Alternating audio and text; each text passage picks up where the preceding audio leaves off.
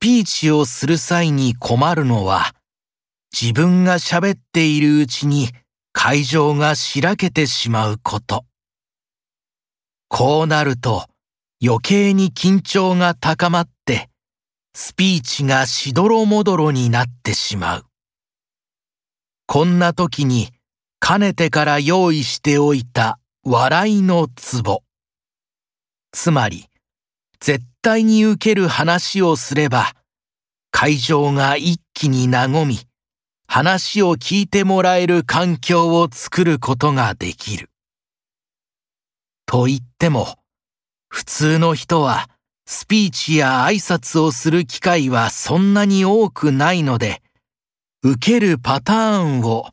体で覚えるところまではいかないという人もいるだろう。しかし、喋りというのは何もパーティー会場だけでするものではなく、会社の朝礼や取引先との会話など